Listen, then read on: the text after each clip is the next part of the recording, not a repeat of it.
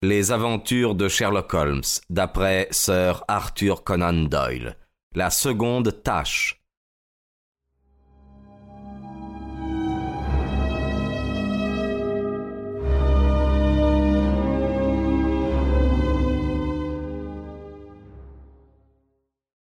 L'arrestation de son valet de chambre avait été opérée en désespoir de cause, et pour que la police parût avoir fait quelque chose.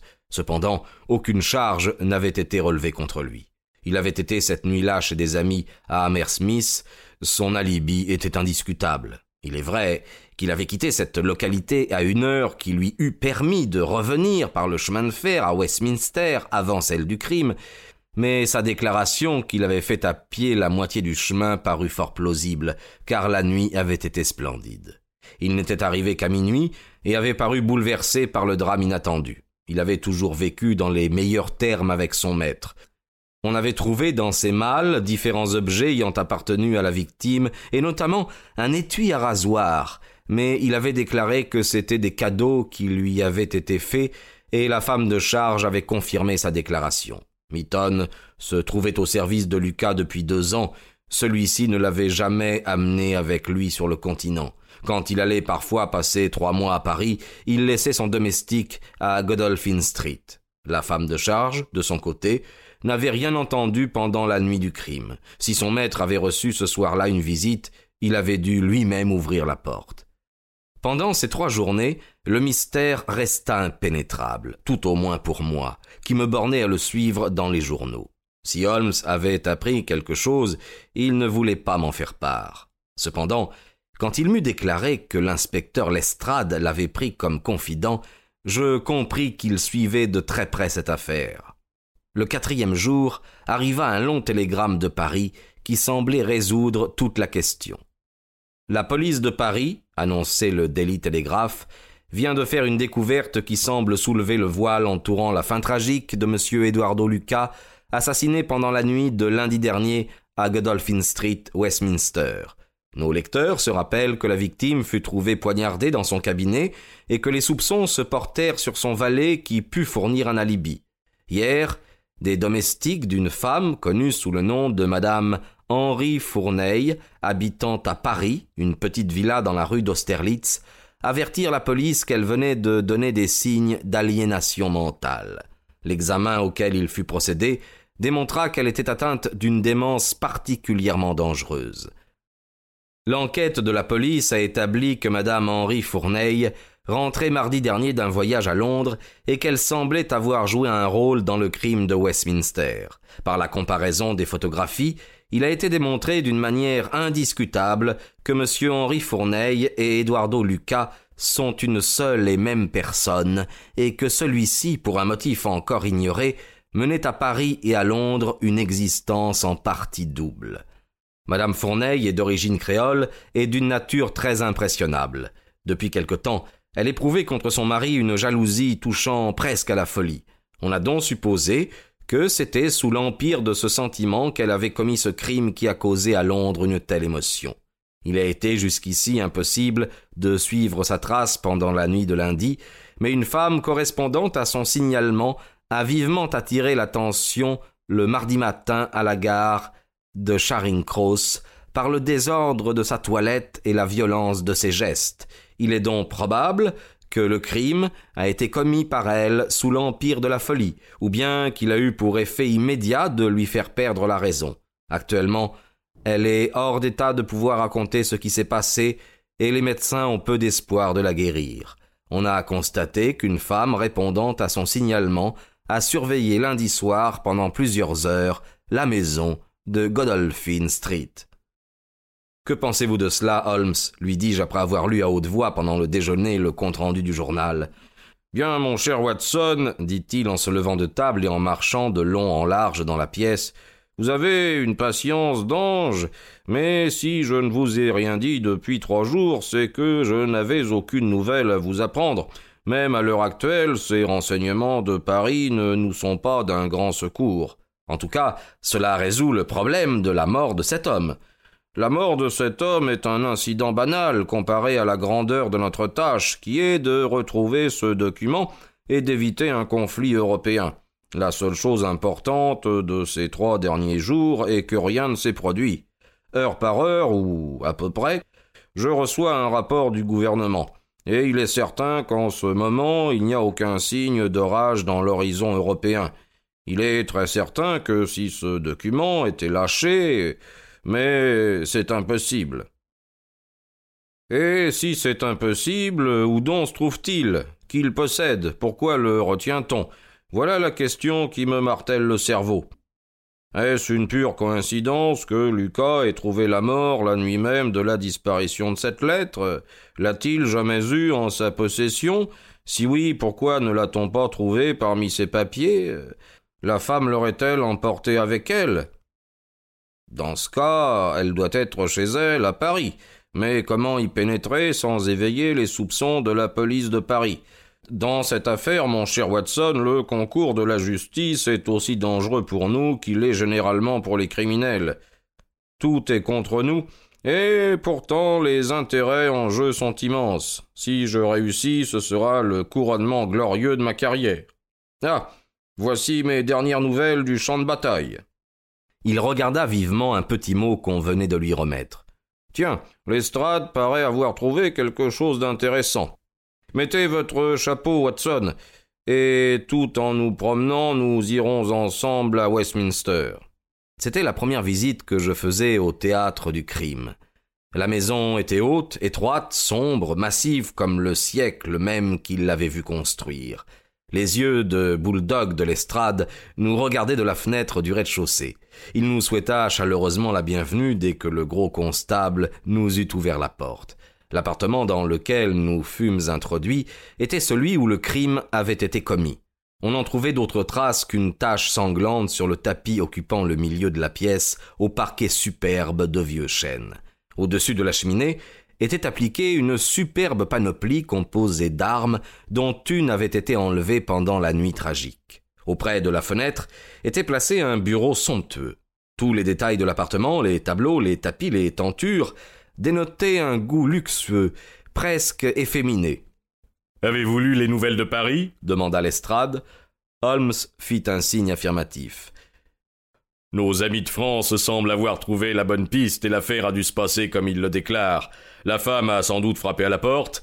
La visite de sa femme a dû causer une vive surprise à Lucas qui avait soin de cacher les différents côtés de son existence. Il l'a certainement introduite car il ne pouvait la laisser dans la rue. Elle lui aura fait connaître comment elle avait découvert sa piste, n'aura pas manqué de lui adresser des reproches et de fil en aiguille, s'emparant du poignard si facile à saisir, elle a accompli le drame que nous connaissons. Tout cela n'a pas dû se passer en un instant, car toutes les chaises ont été portées de ce côté-ci, et il en tenait encore une dans la main, comme s'il eût essayé, en se défendant, de tenir sa femme à distance. L'affaire est aussi claire pour nous que si nous y avions assisté. Holmes parut étonné. Pourtant, vous m'avez envoyé chercher? Ah oui, mais pour une autre affaire, un, détail euh, bizarre, euh, mais je ne sais combien vous les aimez. Cela n'a rien à faire avec le crime, il n'y a aucun rapport possible. Et qu'est-ce que c'est? Eh bien, vous savez qu'après un crime de ce genre, nous avons grand besoin de ne rien déplacer. C'est ce que nous avons fait, comme toujours. Nous avons même laissé ici un agent pour surveiller nuit et jour. Ce matin, après l'inhumation et la clôture de l'enquête en ce qui touchait cet appartement, nous avons cru devoir y mettre un peu d'ordre. Ce tapis que vous voyez là n'est pas cloué, ainsi que vous pouvez vous en rendre compte. Il est simplement posé sur le parquet. Nous avons eu occasion de le soulever, et nous avons trouvé. Et vous avez trouvé? Le visage de Holmes respira la plus vive inquiétude. Je parie que vous ne le devinerez jamais. Vous voyez cette tache sur le tapis. Elle aurait dû le traverser, n'est-ce pas? Sans nul doute. Eh bien, vous serez surpris de ne trouver aucune tache correspondante sur le parquet. Il n'y a aucune tâche? Bien, c'est impossible. Cela paraît impossible, mais ce n'en est pas moins réel.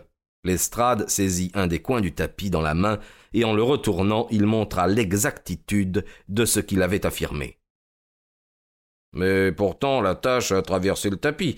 Elle a dû forcément laisser une trace quelque part. Lestrade parut ravi d'avoir pu étonner l'expert si fameux.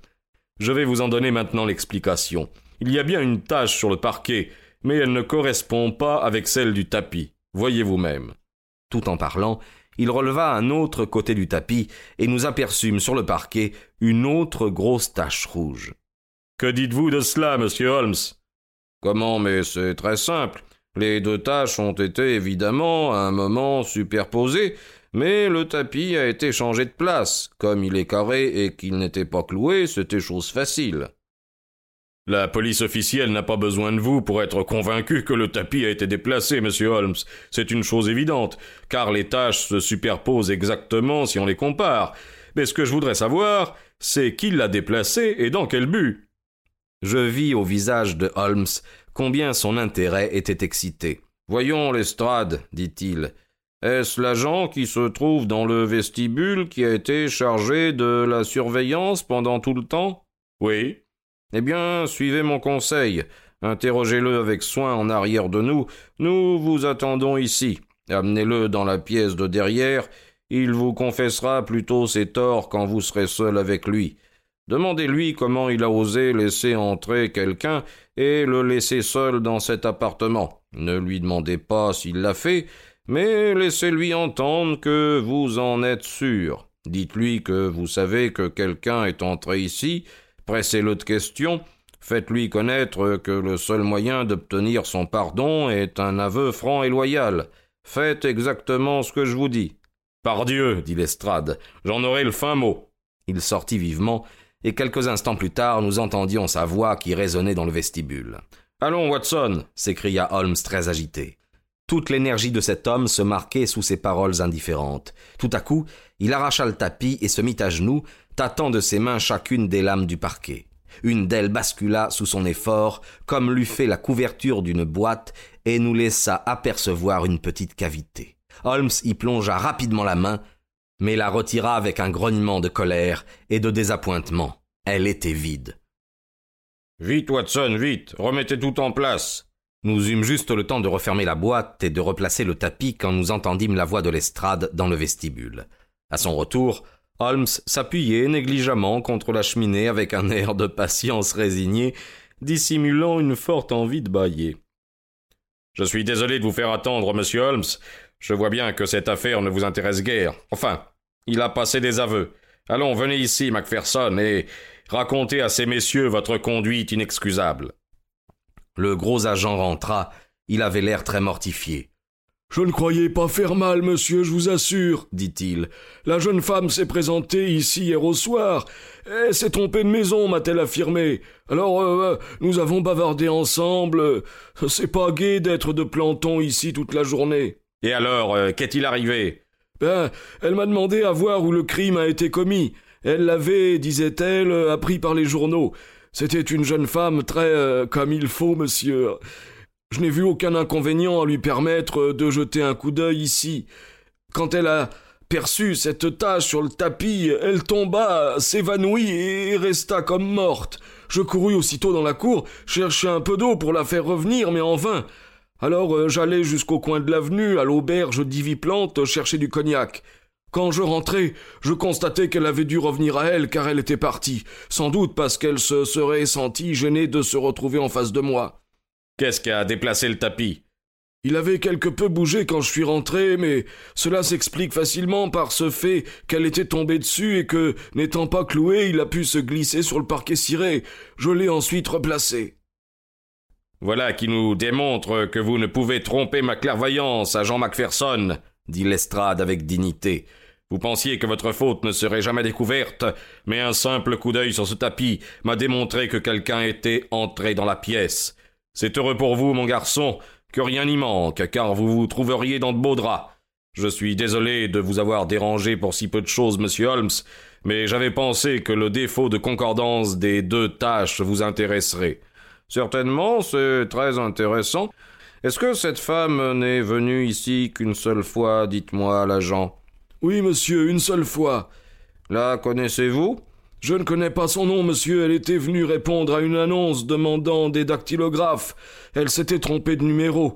C'était une jeune femme très gentille. Grande, belle. Oui, monsieur, bien faite. Ah ça, oui. Ça, elle était jolie. Quelqu'un dirait même qu'elle était très belle. Laissez-moi y jeter un coup d'œil, mon officier, me dit-elle.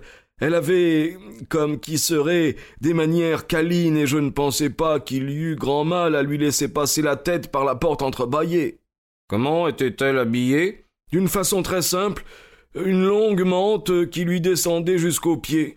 Et quelle heure était-il? La nuit commençait à tomber. On allumait les becs de gaz quand je revenais de chercher le cognac. Très bien, dit Holmes. Venez, Watson. Je crois que nous avons par ailleurs du travail plus important.